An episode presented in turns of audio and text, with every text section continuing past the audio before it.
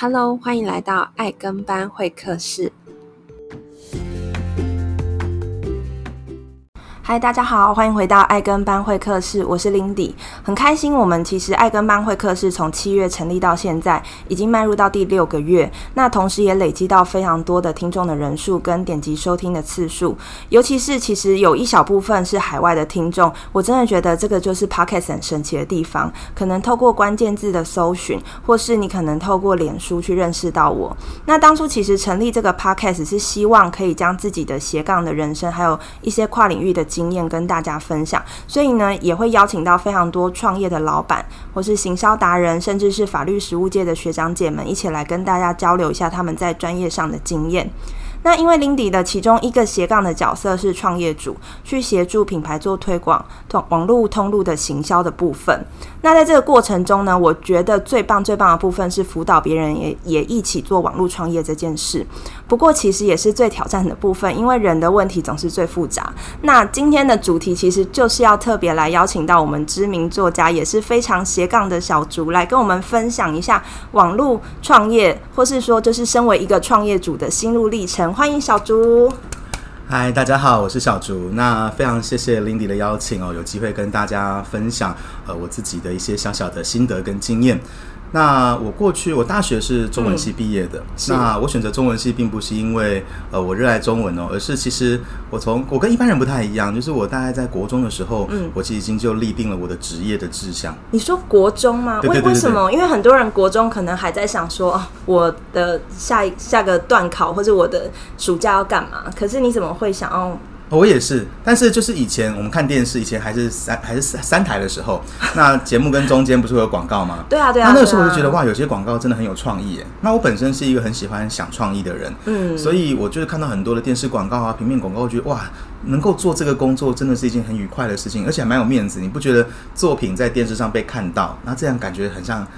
我自己觉得还蛮虚荣的啦，所以我其实很小的时候，大概国中的时候，我就觉得，嗯，以后如果长大，我可以从事广告业。你想要有一个自己的广告在电视上面？对对对对，我希望被看见，然后被称赞这样子。那所以后来到了高中，那我们那时候高中是还有分自然组跟社会组。是。那其实我小时候的数学数理的成绩是不错的，嗯，所以理论上依依照一般所谓的社会期待，我可能会去念自然组。但是因为我想念广，我想做广告，那我觉得那应该念广告系。那所以我就那个时候选了文组。那所以在那个时候，我的老师都很生气，他觉得我怎么可以去选社会组，只是因为我想要做广告，这么好像有点不切实际的工作形态哦。那所以我高中念了念了社会组，那大学呢？那理论上我想念，我想考广告系。那但是那个时候我并没有考上公立大学的广告系，但因为我的家庭的因素，所以我没办法念私立学校，所以后来我就选择了呃就读公立大学的中文系。那大学、嗯、中文系跟广告之间的关联，是因为都是要文字吗？其实没有，我觉得大家对中文系有一个小小的误解。我一直想说都是念四书五经。是，但。因为你知道中文系的全名叫做中国文学系，对，所以其实我们花了很多的时间在研究，就是你刚才所讲的四书五经、诗词歌赋这一些，没错。但是其实他真的要他在他在学习的一些内容，跟我们现在所谓的驾驭文字这件事情，或者所谓的文笔写文章，我觉得还是有。大段不小的差距，嗯，对，一大段不小的差距。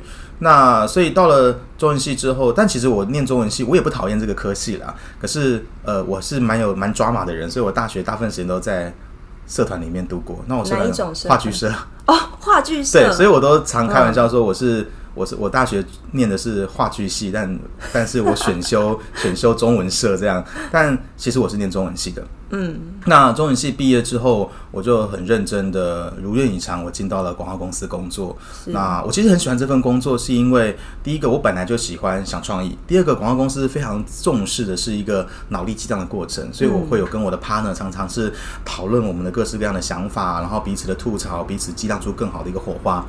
那我虽然很喜欢这份工作，但那真的是非常高度脑力密集，而且劳力密集，就是我太常加班了。对，你们通常广告业都多久的上班时数？我觉得每一个人状况不一样，但以我的 case 来说，我的最高的我平均的上班时间一样是大概八点到九点之间，大概九点左右。九点，晚上九点，早上九点。可是我的下班时间，我的下班时间常常就是凌晨的时间。哇哦，你就等于是下班后回去睡个觉，然后又要去上班了。对，那我的、嗯、我最忙碌的那段时间，可能是比如说我早上，我可能晚上工作到已经到凌晨两三点回到家，可我早上七点要起床。为什么七点要起床？是因为我们的大客户在台南，所以我一早要搭飞机去台南开会提案。哇，对，然后就这样连续好几个月的时间，然后我可能整整三个月的时间，我一天假都没有休过。那可能我拿到那个月底拿到薪资单，可能会有所谓加班时数。我一个月的加班时数是超过一百五十个小时。哇，完全不合法哎！那个时候没有，那个时候没有，那个时候没有这件事情。有劳基法，但是没有现在这么的规范。规范。那我们的这种产业真的是属于责任制的一个产业，真的真的。所以慢慢我就觉得身体有一点点无法负荷了。嗯，所以。那有一次就是跟朋友在聊天的时候，但跟朋友聊天也很有趣。那个朋友也是一个作息不太正常的产职业，他是记者，所以我们常常三更半夜就是拖着疲惫的身躯在师大的 pub 里面一边喝酒一边聊天，想说啊怎么办？我们体力无法负荷到底该如何是好？那也因为他的关系，因为他是跑金融，他是跑他是记者嘛，所以认识很多呃产业界的朋友，所以我就因缘际会之下呃进入了金融业。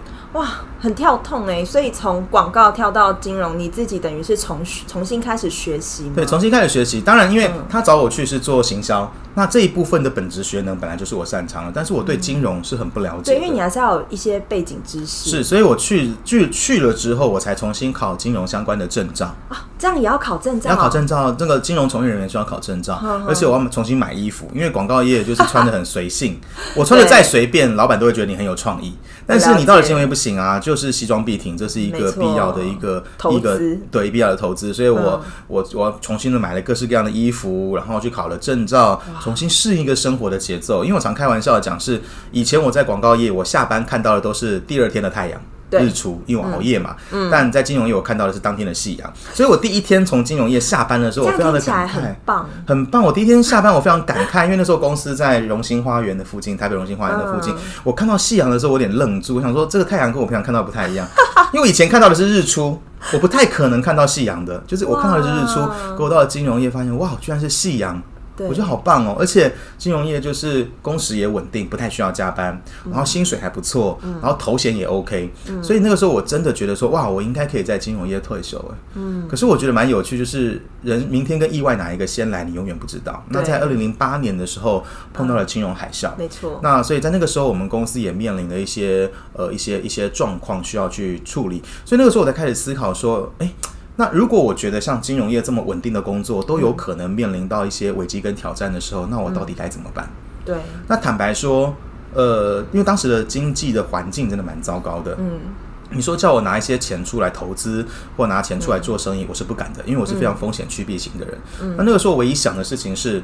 有没有可能，我一边上班的同时，用我下班的时间去做一些其他的事情，帮我创造一些其他的可能性？这就是有点像我们接下来会聊的斜杠。对，那当然那个时候我我是斜杠青年了，现在是中年了。但十年十多年前，我真的是斜杠青年。我那个时候，那个时候我除了白天在金融业工作之外，因为那个时候金融海啸。不久就结婚了。那结婚，因为呃，我自己就是呃，虽然我有请婚礼主持人，可是我自己也上台做了致辞，这样，所以我的话蛮多的。所以也因缘际会之下，因为我有我的我我那时候找一个婚顾公司帮我筹办婚礼，是。所以因为我自己在婚礼的时候讲了太多的话了，他觉得这个人应该蛮适合当主持人的，所以我该不会就去当了婚礼主持人？是没错。后来我就去了那个婚礼顾问公司去学习，我就当了婚礼主持人。所以从那个时候就开始了我的斜杠之路，就是我的全盛时期是。白天我在金融业工作，嗯、我假日主持婚礼，然后晚上的时间呢，我就开始学习经营社群电商平台，甚至在夜深人静的三更半夜的时间，我还会接一些广告的 case 来。不是，而且你还要写书啊？哦，那是很后段的事情，后段的写书。对对对，所以我全盛时期我的时间是塞得非常非常满，因为我的逻辑只有一个啦。就是你要我掏钱出来不太可能，但你要我拿一点时间出来，我愿意做一点尝试。可是这边很想要问小竹是说，那你的到底为什么的那个起心动念会让你做这些的斜杠，甚至是做了这么多的不同的尝试？其实我的个性应该是属于非常保守型的人，因为可能跟原生家庭有关吧。我的父母亲很早就过世了，嗯、那我的国中跟高中是在育幼院长大的。嗯那这样子的环境出来的小孩会有两种极端的特质，是。第一种就是因为没钱了，所以好想赚钱，嗯，所以我有一些同学可能国中毕业就不念书了，就出社会了，哦、可能就是打工啊，做点小生意啊，哪里有钱哪里去，甚至连八大行业都去了，反正只要能赚钱就去。嗯，那我是属于另外一种极端的特质，嗯，就是因为没有钱了，所以我不再不想要再感受那种没有钱的感觉。嗯，什么叫没有钱的感觉呢？简单来说，就是我只想追求稳定的收入。哦，就是比如说，我要知道我下个月至少有多少钱可以进我的口袋。没错，所以不管多少人告诉我说、嗯、啊，小竹你口才好好，你可以当业务。我从来没有做过，也从来没有考虑过。业务风险很大，对不对？因为它的高低起伏是很大。对，就是这个月业绩很好，那薪水就很高，然后又归零。但但是万一业绩不好呢？对，你知道我这辈子最常出现的两个在脑海两个字就万一。所以其实我一直都不要说创业，你看我连业务都不想做？所以一直到现在，你还是比较走比较稳定保守。其实是哦，其实是。嗯，所以我当时会想要跨出舒适圈，其实我脑袋里想的也不是创业，嗯，我只是单纯的觉得一份工作好像不太安全。万一这份工作有什么差池，我该怎么办？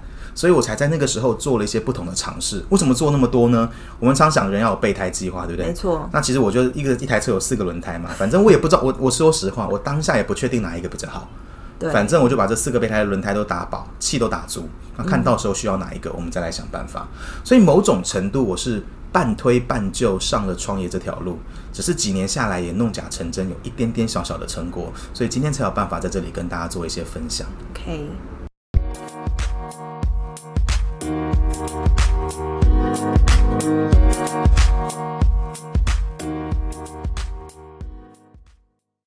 OK，那我知道小竹之前有写过一本书，叫做《团购先生的创业手记》，里面其实提到一句话，叫做“人生除了受教育就是得教训”。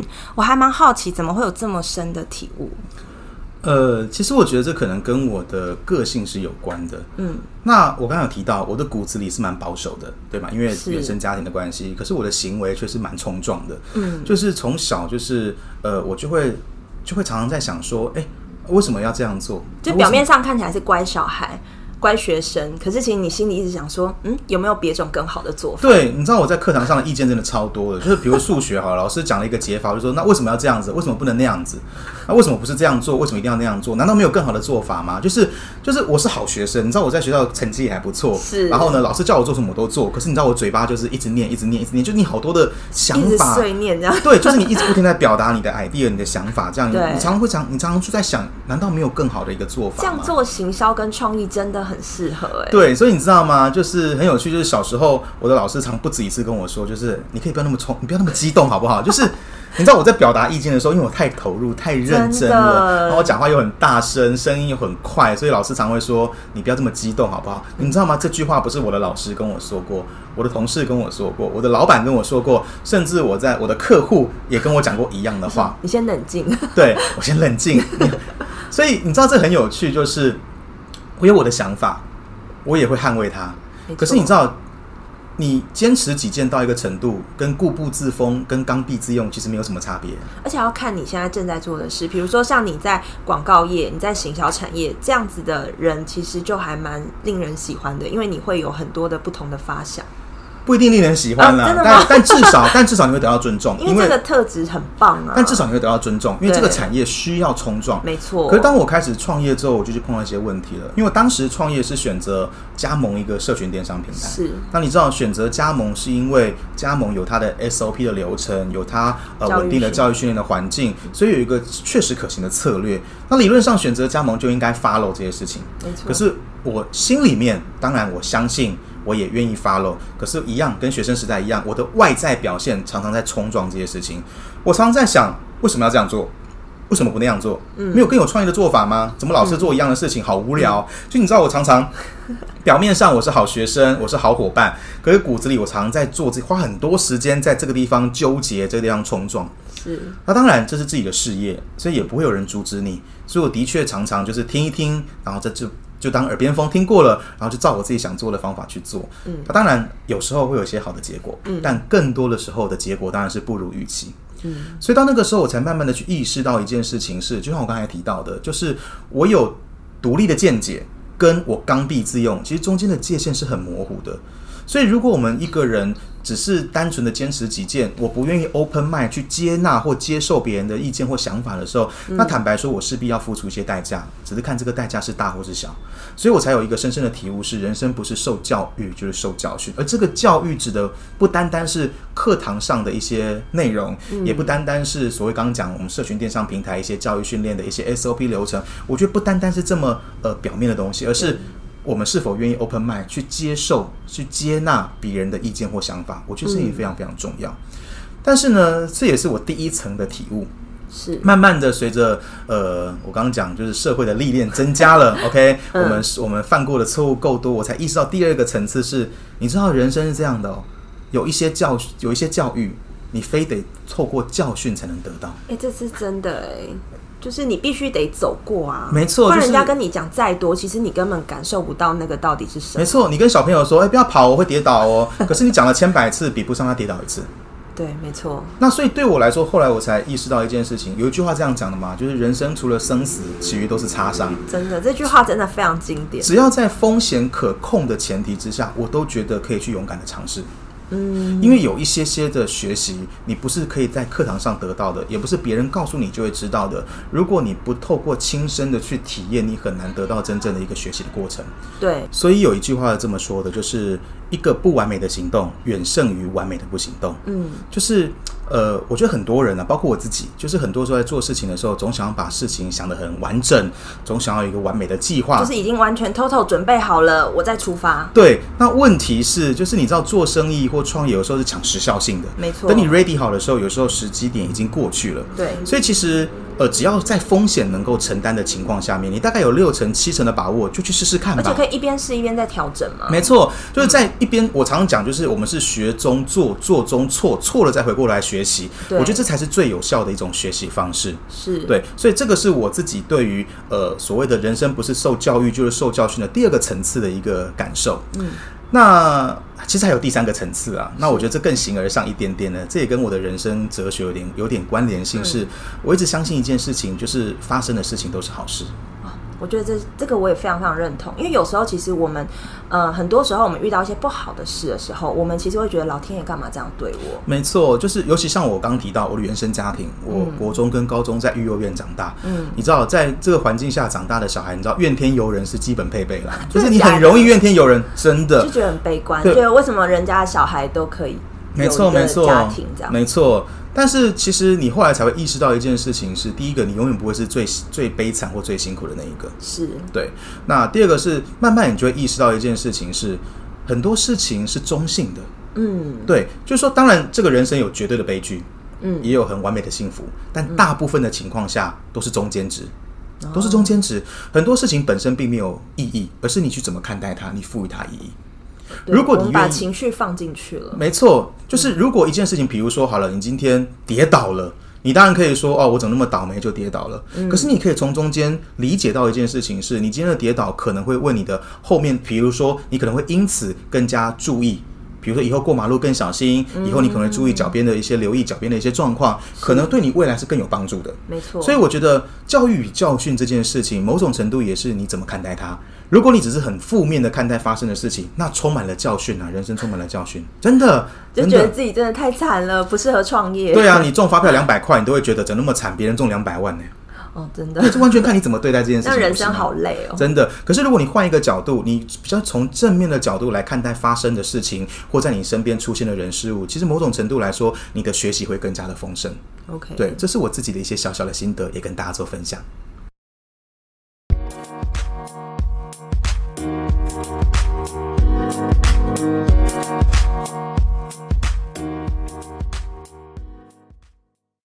那其实我也有在追踪小竹的粉丝专业，叫做“团购先生的创业日记”，大家也可以去追踪订阅一下。我记得里面呢，十一月有一篇文章令我印象非常的深刻，然后我也是看了那篇文章之后，我就决定要请小竹来爱跟班会客室跟我们聊一聊。那那篇文章的标题其实叫做“你是自我还是自私”，里面提到说上班族跟创业族最大的差别。那我这边想要问一下小竹说，诶，你当初怎么会想要这么有感触，然后写这一篇？自我跟自私的文章，OK，这个蛮有趣的哦。一开始其实是因为社会观察的结果啦，就是我觉得台湾现在的，不要说台湾啦，就是呃，现在整个大环境，就是我觉得大家在做很多事情的时候，都只有想到自己。都只有想到自己，所以我是从这个出发点开始的。这好像也是我们的教育一直以来都是这样子。就是、我不晓得是教育的结果，还是，人性，还是人性的结果，whatever 之类的。但的确，这件事情的一个出发点，也让我联想到在我自己在创业过程中的一些经验。嗯，那你知道，我刚才提到了，我们是我的，我后来创业是选择加盟一个社群电商平台嘛？是。那我在这过程当中，除了除了我自己要做好我的顾客服务之外，嗯、我在过程当中也要负责通路的拓展，甚至组建团队。一开始我真的很不能适应这件事情是，是你知道，我以前工作只要做好分内的工作就好。没错，我就常常在想，为什么我创业之后不能只做好分内的工作？为什么我要管这么多跟人相关的事情？嗯，后来我才清楚意识到一件事情是，这个就是定位跟角色的差异。嗯，以前在上班的时候，其实真的啊，你看我们每一个人是都有固定的职掌、固定的职务内容，甚至固定的 KPI。我是只要做好分内的工作，完成了老板给我的目标跟要求之后。我就拿我的薪水嘛，那如果我超标，我也就拿到相对应的奖金，不是吗？是。所以对我来说，以前上班族好单纯，我只要我只要做好分内的工作，我只要顾好我自己就好了。可是上班族一定会有人说，我们也是有工作团队的啊。可是我觉得那是有差别的。嗯。所有我们的工作团队，你想想看，假设我跟你是同事，嗯，那我们的部门主管出的职缺只有一个。假设今天这个部门主管离职了，这个缺你上还是我上？嗯，你上我就上不了，我上你就没有这个这个结这个机会，不是吗？嗯，所以我们会合作，但是是限定范围的合作，因为某种程度来说，我们一定是竞争关系的。是，如果我们是业务呢？今天这个客人到了进了店里来跟你买东西，我就拿不到这笔订单呐。真的，跟我买东西你就拿不到这个业绩，所以我们一定可以合作，但它都是限定范围内，因为在所谓的一般的职场的运作模式上，一般的组织运作的模式上面，我们就会是竞争关系。嗯，所以我觉得在职场上，上班族自私是蛮正常的事情。对啊，先把自己的饭碗顾好。对，你得先顾好自己，不是吗？嗯。可是我觉得创业就不一样了，除非你今天就只是一个 SOHO 族，自己接案。嗯，一人保全家保的一种商业模式。但如果你今天不是，你是一个，比如说你是一间公司，或你必须要组建团队。那当然，这边的所谓团队有两种形态：一种是我自己是独资的企业主，我可能聘雇员工组建团队；或者是我是用策略联盟合作的方式在做运作所组建的团队。可是不管怎么样，你会想要组建团队，第一个最重要的关键是你希望产生规模经济，不是吗？是。第二个，你希望这个规模经济可以自动化、系统化的运作，不是吗？嗯。所以在这个过程当中，你就必须清楚意识到一件事情：是你一个人不可能完成所有的事情。嗯，这时候你就需要团队合作，你就需要团队合作。所以，既然你希望合作这件事情是存在的，而且是长长久久的，那么你脑袋里想的就不能只有自己。你不能 always 想的是我的利益如何如何，我的我的未来如何如何，就是打一个如意算盘，我就绝对是很最最好的那个利益状态。如果你只想利用你的团队，那坦白说，这样的合作关系是不会长久的，因为人家也会看得出来。对，所以身为一个我们讲说一个创业主好了，不管你是原生的创业或者是加盟形态的创业，嗯，你脑袋里一定要想一件事情：是我如何创造一个很好的环境，让我团队的每一个人在这里面都有所发挥。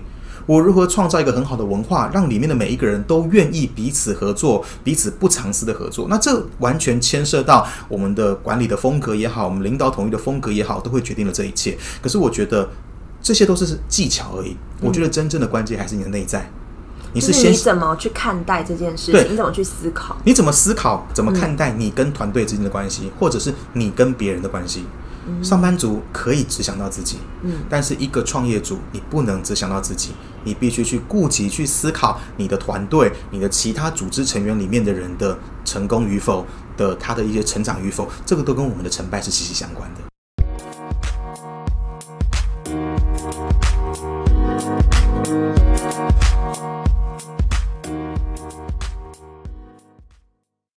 那我相信小竹其实应该也遇到很多朋友会问你说，我适合创业吗？因为之前爱跟班会客室其实也有跟大家聊过这个主题。那那时候我其实找到一个问卷量表，然后他用很多个不同的客观的面向去帮大家做评估。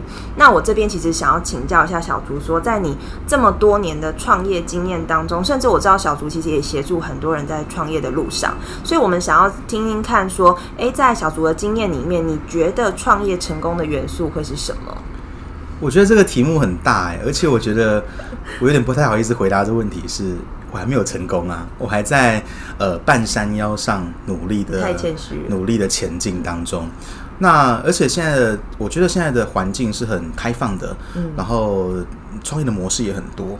那每一个每一个每一个产业或每一个公司都有它成功的策略或成功的，我们讲机缘好了，所以我很难归纳出有什么样成功的特质，但我却可以跟大家分享一下，就我的观察，有什么样的特质的人比较不容易成功。嗯，第一个。太过刚愎自用的人真的很难成功，因为其实，呃，我们刚才讲，我自己的经验是这样的，就是你过于刚愎自用，你就没办法接受别人的意见，你也听不下别的声音。那坦白说，我你知道每个人都有盲点，所以一个刚愎自用的人，你可能会因为你的盲点而导致你的失败。嗯。第二个，我觉得太过自私的人也很难成功。因为你知道，如果你要创业，你不，我刚刚讲，除非你是摆地摊，除非你是 SOHO 主接案子。如果你今天你的创业的环境里面会跟别人合作，那如果你是一个凡事只想到自己一个自私的人，那坦白说，谁愿意跟你一起合作？所以我觉得这样的人也不太容易在创业的环境里面成功。那第三个就是不够自律的人也很难成功，因为创业不是百米赛跑。它就是马拉松，短则两到三年，长则二三十年。坦白说，如果你不够自律，其实你很难度过这在过程当中发生的所有的事情。嗯，所以尤尤其你知道，上班族还有老板发你薪水，对，台风假你还是有薪水可以领。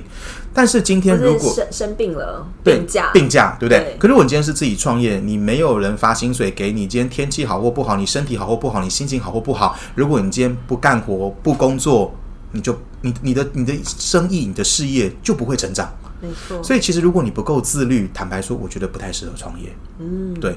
那第四个，我觉得太过悲观的人也不太适合创业。怎么说？因为坦白说，创业的路上一定会有各种的挫折跟挑战，嗯，而且不会少。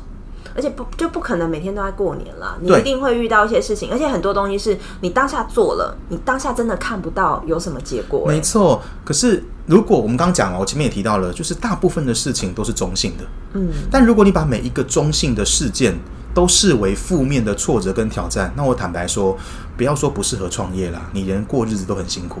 嗯，对，所以我很难告诉大家，就是说，哦，什么样特质的人一定会成功。但我知道，如果你是有以上四项特质的人，坦白说，你失败的几率蛮高的。好，那最后其实想要问一下，就是说，因为其实今年的整个时空环境真的不是挺好的嘛，对不对？就是因为疫情的关系，所以很多人的计划都被打乱了。那这时候其实就会有很多的朋友会想要问说，那小竹你觉得现在这样子的状况适合创业吗？呃。怎么说呢？你知道我，你知道过去已经过去了，嗯、对，未来永远不会来。我们唯一拥有的只有现在。好棒的一句话。所以我们讲有一句成有一句俗话是这样说的嘛：种树最好的时间就只有两个，两个，一个是十年前，嗯、一个是现在。坦白说，任何的景气再糟，景气再坏，都有成功的企业，都有成功的创业家。景气再好。然后我们的整个经济再好，也都有失败的失败的案例会发生，所以对我来说，没有什么叫做最好的时机。现在就是最好的时机。就像刚刚小竹前面有跟我们分享，假设你今天已经评估过，你已经有一个风险的评估了，对，那只要这件事情它不会造成太大的影响，你不用承担太大的风险，其实你就差不多可以去做做看了。对，而且其实我刚刚提到了嘛，现在的创业环境其实是很多元的，资源很丰富，而且创业的形态也非常的多，所以对于我们来说，你只要能够掌握你的风险。你只要把那个底线画出来，对，你觉得成功的几率大不要说成功啦，你觉得只要这个失败的，我们讲这个创业失败的后果是你能够承受的，那你觉得这个商业模式大概六七成是合乎逻辑，可以踹踹看的，那你就试试看吧，因为你不踹，你怎么知道你爱不爱？真的、啊，真的，真的好哎、欸，那真的很谢谢小竹今天花这个时间来跟我们分享一下他整个对于创业的概念，还有他自己过去的一些心路历程。那这边预告一下，就是小竹他接下来也即将开自己的 Podcast 的频道，对吗？是。好，那很开心，因为其实今天还想要聊更多其他的主题啦，那只是因为时间的关系，那我们就想说，等到小竹上架了他自己的新的频道的时候，那我们再可以再邀请小竹来再跟我们分享一下其他。他他对于整个产业还有创业的一些想法。OK，那呃，我也希望能够在今年就可以完成这个这个 Podcast 开开播的这样的一个小小的目标。那也非常谢谢 Lindy 今天的邀请哦，那很开心有这个机会跟大家分享我过去一些有限经验里的狭隘偏见，也希望对他有帮助。谢谢，谢谢。那这边如果大家对于今天的内容有喜欢的话，可以帮我按订阅，并且分享给你周遭的朋友哦。那我们下次见喽，拜拜。